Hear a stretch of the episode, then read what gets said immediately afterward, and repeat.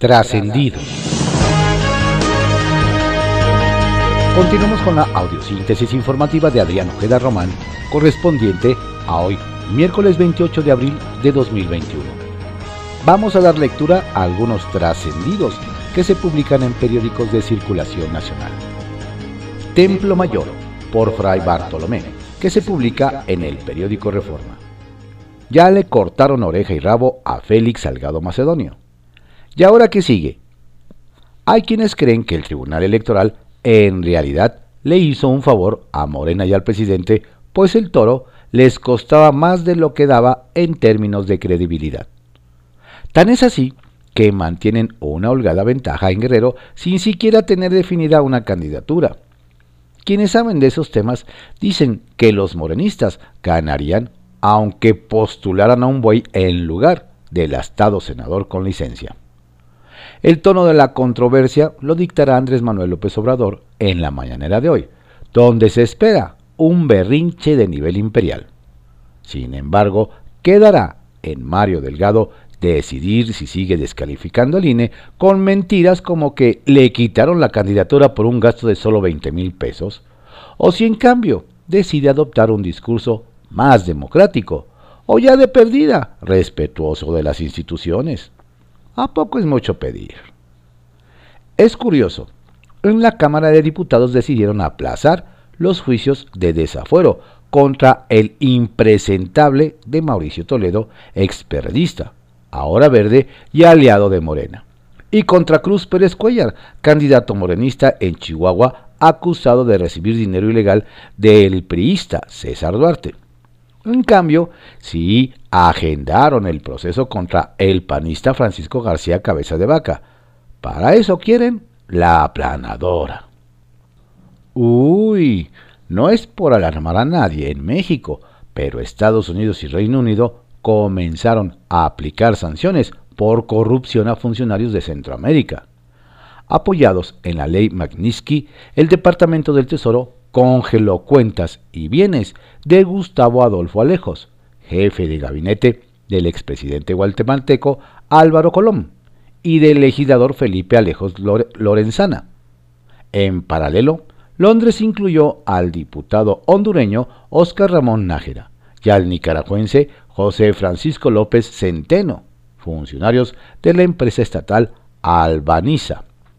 Uno de los objetivos es atacar la corrupción que permite el tráfico de personas hacia Estados Unidos, por lo que la duda no es si también irán contra algún funcionario mexicano, sino hasta dónde llegará la balconeada. Da gusto ver que el presidente Andrés Manuel López Obrador tenga tiempo y ánimo de irse a practicar el bateo, Mientras la ciudad se poncha con la contingencia ambiental, la economía está out en segunda, la confianza de los inversionistas en el país está en cuenta de tres bolas y dos strikes. Y la gobernabilidad está en medio de un tira-tira porque Félix Salgado Macedonio se quiso robar la primera base. Lo malo es que, como dijo el legendario beisbolista Yogi Berra, esto no se acaba hasta que se acaba. Sacapuntas, que se publica en el periódico El Heraldo de México. Los dejó callados. Con la boca abierta, dejó el Tribunal Electoral del Poder Judicial de la Federación, presidido por José Luis Vargas, a los críticos de ese órgano que lo acusaban de favorecer a la 4T. Ayer los magistrados votaron a favor de evitar la sobrerepresentación en la Cámara de Diputados y negar las candidaturas de Félix Salgado Macedonio y Raúl Morón mostrando su independencia, autonomía y pluralidad. Relevo en 48 horas. Por cierto, nos dicen que Morena, que dirige Mario Delgado, tiene solo dos días para designar candidato sustituto en Guerrero. Los perfiles que suenan para suplir a Salgado Macedonio son Luis Walton y Beatriz Mojica. En el caso de Michoacán, el plazo para presentar nuevo candidato es el de cinco días pero en ambas entidades el partido aventaja en las encuestas. Charla entre fiscales. Cooperación en el combate al crimen organizado acordaron los fiscales de México Alejandro Gertz y de Estados Unidos Merrick B. Garland durante una llamada telefónica, hablaron sobre frenar el trasiego de drogas, el tráfico de armas y personas en ambas naciones. Nos dicen que la charla sirvió también como una especie de reconciliación entre ambas instituciones. Carrera espacial. Nos cuentan que la visita del canciller Marcelo Ebrard a Rusia no solo es para acceder a más vacunas contra el COVID-19. Otro de los objetivos del mexicano es alcanzar un acuerdo para que Moscú apoye el fortalecimiento de la Agencia Latinoamericana y el Caribe del Espacio, impulsada por México, Argentina, Bolivia, Paraguay, El Salvador y el Ecuador. Hoy lo dan de alta. Nos dicen que el candidato del PAN al gobierno de Querétaro, Mauricio Curi, será dado de alta hoy, luego de haber sido internado ayer en un hospital de la Ciudad de México por un evento vascular cerebral leve. Todo apunta a que mañana retomará sus actividades proselitistas. Por cierto, aquello de que estaba en terapia intensiva es fake news. Confidencial, que se publica en el periódico El Financiero. El tapabocas para reporteros. Tras una mañanera sin polémicas por parte del presidente, el ruido fue por declaraciones de su consejero jurídico Julio Scherer Ibarra, expresó en una entrevista con Carmen Aristegui que habría que taparle la boca también a los reporteros, pues a su juicio ponen en aprietos a López Obrador y termina hablando de temas electorales pese a la verdad. Las críticas brotaron como hongos con lluvia, como dice su jefe. Más tarde el funcionario ofreció una sincera disculpa y lamentó que una frase coloquial se confunda con un llamado a la censura. En vísperas del debate electoral. Lo bueno de cuando hay elecciones es que, sin importar el partido, pululan beneficios y promesas, como en Sonora donde la gobernadora Claudia Pavlovich, alcanzó un acuerdo con la CFE de Manuel Bartlett para que los usuarios de los 72 municipios paguen menos luz con un subsidio de 601 millones de pesos. A la par, el Instituto Nacional de Pueblos Indígenas de Adelfo Regino decidió que era buena fecha para presentar ante la ONU los compromisos presidenciales con los ocho pueblos que componen la nación yaqui. Lo interesante fue el perfecto tino que tuvieron ambos bandos para presumir todo horas antes del, del debate sonorense, rumbo al cambio de gobernador. Cabeza fría, pelota caliente. Mientras el Tribunal Electoral alistaba la estocada al toro Félix Salgado, alguien tuvo tranquilo, relajado en el diamante. López Obrador decidió tomarse parte de la tarde para ir a macanear con el zurdo Ortiz, acción que compartió en redes sociales con la frase de Baby Ruth. No se puede vencer a quien no se sabe rendirse. Además de elucubrar sobre si la frase traería dedicatoria, las dudas es si esta mañana en Palacio se sentirá igual de relajado y, de buen ánimo como en el campo del Beis. Susto azul en Querétaro. Vaya susto el que se llevó el pan en Querétaro. No por alguna encuesta que hubiese dado más puntos a la morenista Celia Maya, sino por el, evento vascular leve que sufrió el candidato azul a la gubernatura Mauricio Curi. Pues leve lo que se dice leve, no se sabe. Lo cierto es que el senador con licencia fue a parar al hospital y le tuvieron que practicar un cateterismo para liberar la arteria ligeramente obstruida. Matizó su coordinador de campaña Agustín Dorantes. Pese a todo, Curi sí estaría participando en el debate de mañana. Innovaciones morenistas. El Pleno del Senado ratificó ayer el nombramiento de Rogelio Gran, Granguijón Morfín como embajador extraordinario y plenipotenciario de México en el Reino de Bélgica y la Unión Europea y en forma concurrente sujeto a la recepción del beneplácito correspondiente ante el Gran Ducado de Luxemburgo. El hecho no hubiera llamado la atención si no es porque el diplomático rindió protesta vía remoto desde Bruselas, Es decir, no esperó la ratificación para ir ocupando su nuevo cargo. Una innovación morenista. Despiden a diputados con bloqueos en San Lázaro. En sus últimos días de sesiones, al concluir esta semana su periodo ordinario, a los diputados los despedirán con marchas, bloqueos y manifestaciones frente a San Lázaro. Dado que se buscará llevar este jueves al Pleno la llamada Ley Olimpia proveniente del Senado, ya se tomaron previsiones por el anuncio que acudirán damas de negro. Nos dicen que no se ha solicitado la presencia de la fuerza pública. Fallas y aciertos en transición a fiscalías. La organización México Evalúa presentó la segunda edición del reporte de Procuradurías a Fiscalías, Observatorio de la Transición 2020, en el que se concluye que a nivel federal hay retroceso en la Fiscalía General de la República de Alejandro Gertz. En vez de avanzar en dos años de transición, ha caminado para atrás.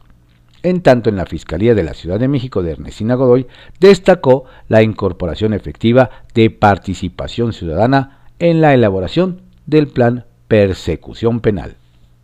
Circuito Interior, que se publica en el periódico Reforma. Tras mucho presionar, la Ciudad de México aceptó que hay condiciones para celebrar las asambleas vecinales del presupuesto participativo. Ahora sí, nadie puede preguntarse dónde quedó la bolita porque está en la cancha del Instituto Electoral. Cuando en 2018 lo escucharon de tan delicado, hasta pensaban que simplemente no podía ser cierto. Empezaban a trabajar en el gobierno de la Ciudad de México y lo primero que les hicieron ver es que no se entretuvieran mucho con seguridad vial, pues no era de los tópicos prioritarios de los que está arriba de lo más alto. ¿Por qué? Simple y sencillamente porque reeditúa muy poco, electoralmente hablando. Los hechos y el tiempo fueron demostrando que no andaban tan errado a quien hizo la recomendación. Y justo cuando los decesos de ciclistas han complicado el tema en la Ciudad de México, ya están en plena campaña de cara al 6 de junio. El Karma es un vehículo no motorizado de ciclos perfectos. El Caballito, que se publica en el periódico El Universal. La guerra sucia en Miguel Hidalgo. La temporada del ventilador con, suciedad está a todo lo que da en la contienda electoral. Nos platican que ahora es en contra del candidato de Morena a la alcaldía el Miguel Hidalgo, Víctor Hugo Romo, ya que se están haciendo llamadas telefónicas a través del número 55 64 97 82 67, en las que se escucha la grabación. Este 6 de junio, vota protegido vota por Víctor Hugo Romo. El contendiente negó que haya ordenado la propaganda y adelantó que presentará quejas ante el Instituto Electoral de la Ciudad de México y la Fiscalía General de Justicia para que se deslinden responsabilidades. Y esto apenas comienza. Le urge un té de tila al dirigente de redes sociales progresistas, al que hay que mandarle un litro de té de tila es al dirigente de redes sociales progresistas, Pedro Pablo de Antuñano, pues los corajes que le ha hecho pasar Alfredo Adame, candidato a diputado federal, seguramente terminarán con su hígado. Nos comentan que son varias las ocasiones en que le han llamado la atención al actor, pero de poco sirven pues cada que sale a las calles en busca del voto siempre termina con resultados contraproducentes. Y la verdad, no saben qué hacer con él en redes sociales progresistas. Lo único cierto es que la propaganda negativa también cuenta, y por lo menos ha hecho que los escándalos de don Alfredo han logrado que la gente se entere de que existe ese partido. Que hablen de ti, aunque hablen mal. El doble rasero en la publicidad. Los empresarios del ramo de la publicidad se preguntan si en la Secretaría de Desarrollo Urbano y Vivienda, que encabeza Carlos Alberto Ulloa Pérez, tiene un doble rasero para el retiro de la publicidad. Por un lado nos platican que retiran todo tipo de estructura y por el otro permiten la instalación de los denominados anuncios envolventes, como los que se encuentran en el edificio de Coparmex Ciudad de México en la zona de San Antonio, en la alcaldía Benito Juárez, que anuncia la segunda temporada de Luis Miguel, así como el de Insurgentes número 300, que promociona la serie de Selena. Dichas lonas pesan muchos, pero muchos kilos, y no están permitidas por la actual normatividad. Candidaturas con dados cargados en Morena. Daniel Serrano Palacios, líder del grupo de los puros en el Estado de México, trae de cabeza Morena con el tema de las candidaturas, pues pese a las protestas en su contra por presuntamente haber vendido las candidaturas a diputados locales y presidencias municipales, dijo que cuando los aspirantes de ese partido a un cargo político participaron en el proceso interno de selección, firmaron una carta compromiso en la que aceptarían el resultado de la Comisión Nacional de Elecciones, cualquiera que fuera. De manera que los inconformes no tendrán forma alguna para reclamar las candidaturas que dicen negoció con el grupo encabezado por el senador morenista Higinio Martínez y que acusan responden a intereses personales de ambos representantes políticos. Línea 13, que se publica en el periódico Contra Réplica. Enredos de Morena en el caso de la diputada Ana Hernández. Por orden del Tribunal Electoral de la Ciudad de México, el Movimiento de Regeneración Nacional tuvo que explicar a la diputada Ana Hernández los motivos para impedirle la reelección en el Congreso de la ciudad y poner en su lugar a la concejala de Azcapotzalco, Nancy Núñez. Lo extraño del asunto es que mientras la Comisión Nacional de Elecciones respondió que el hecho había sido una decisión del partido, el dirigente morenista Héctor Ulises García confirmó a la legisladora que llevaron a cabo una encuesta en la que obtuvo el quinto lugar en las preferencias. Consulta que, por cierto, lleva más de una semana sin aparecer. Asambleas Ciudadanas. El diputado del PAN, Federico Dorin, solicitó al Instituto Electoral de la Ciudad de México información sobre las asambleas ciudadanas para la ejecución de los proyectos de presupuesto participativo. El legislador dijo que existen condiciones para llevar a cabo las asambleas para los presupuestos participativos de 2020 y 2021. Esto después de que el gobierno le contestara que el color del semáforo epidemiológico implica la posibilidad de realizar diversas actividades en concentración de personas con aforo limitado y siguiendo las medidas establecidas por la autoridad competente. ¿Dónde está el candidato? En la campaña del candidato Giovanni Gutiérrez dicen que las cosas parecen funcionar al revés, pues resulta que su coordinador de campaña parece el verdadero candidato. Y es que en varias ocasiones Obdulio Ávila quiere ser el niño de la fiesta comiéndole el mandado a Gio. Para muchos no es desconocido que Obdulio desde hace algunos años sueña con gobernar Coyoacán y parece que está viendo que ese sueño se le puede hacer realidad. Incluso el protagonismo es tal que Ávila Mayo lleva su propia porra que en ocasiones compite con la de Giovanni. Como Big Brother. Desde hace varias semanas el concejal en la alcaldía Álvaro Obregón, Sergio Valdés, anda muy activo con su cámara y sus redes sociales. Ayer subió un breve video en el que muestra que el túnel sanitizante que se encuentra en la entrada de las oficinas de esa demarcación no está operando. En la publicación comenta que tanto invertir para que no funcione. Kiosco, que se publica en el periódico El Universal. Adiós murales de la revolución. Hola, hazañas de Maru Campos. Nos narran que, al más puro estilo del dictador norcoreano Kim Il-sung, la candidata del PAN a la gubernatura de Chihuahua, María Eugenia Campos, contrató a un colectivo de muralistas para plasmar en cuanta pared esté disponible su historia y logros políticos. Entre otras cosas nos detallan la alcaldesa con licencia mandó pintar la épica batalla en la que llegó a luchar por el agua de las presas del Estado. Aunque a decir de muchos, dicho episodio nunca existió, pues los días que se puso más fea la cosa, ella no apareció en la zona.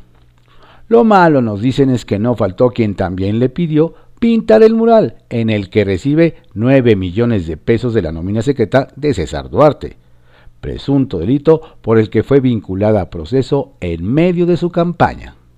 ¡Auch! Candidato, buen samaritano y pollero en potencia.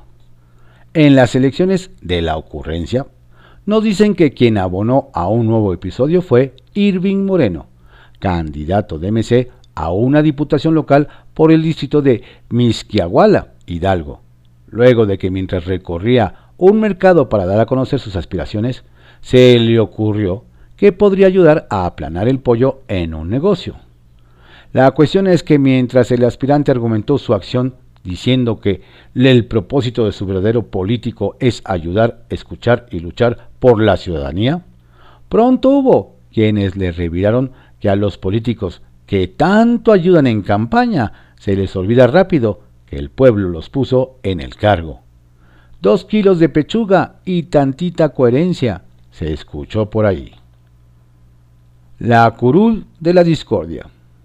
En Zacatecas nos platican, las miradas están puestas sobre la exalcaldesa de la capital, la ex pbmista Judith Guerrero, ahora que busca una diputación plurinominal de la mano de la alianza PRIM-PAN-PRD y que en caso de obtener una curul recibiría también el fuero. El tema nos apuntan es que varios malquerientes tienen la esperanza de que al salir el priista Alejandro Tello de la gubernatura, no haya impedimento para que prospere la carpeta de investigación 3574 eh, diagonal 2018 de la Fiscalía Estatal contra la aspirante por haber retirado sin justificación legal un tren turístico propiedad de la empresa Grupo Divierte, lo cual fue denunciado por la compañía como robo. ¿Qué llegará primero, el fuero o la acción judicial? ausencia líquida. Nos comparten que uno de los secretos mejor escondidos en Jalisco es el paradero del secretario de Gestión Integral del Agua, Jorge González Alcer, Alcereja, quien nomás no asoma la cabeza durante la severa crisis de desabasto de agua que viven en la zona metropolitana de Guadalajara, donde el sistema de tandeos ha fracasado. Y hay colonias en las que se reporta que llevan más de un mes sin una sola gota de líquido. El tema nos apuntan es que, mientras las autoridades presumen las medidas para mitigar las afectaciones, en varias zonas los ciudadanos los invitan a ver cómo se las ingenian para pasar los días a secas. Agüita, por favor.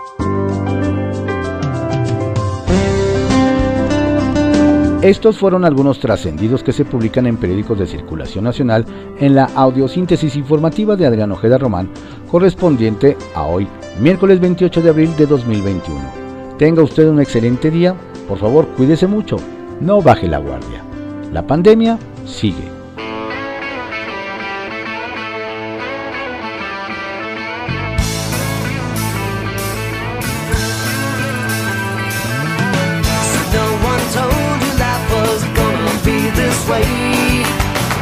Job's a joke, you broke,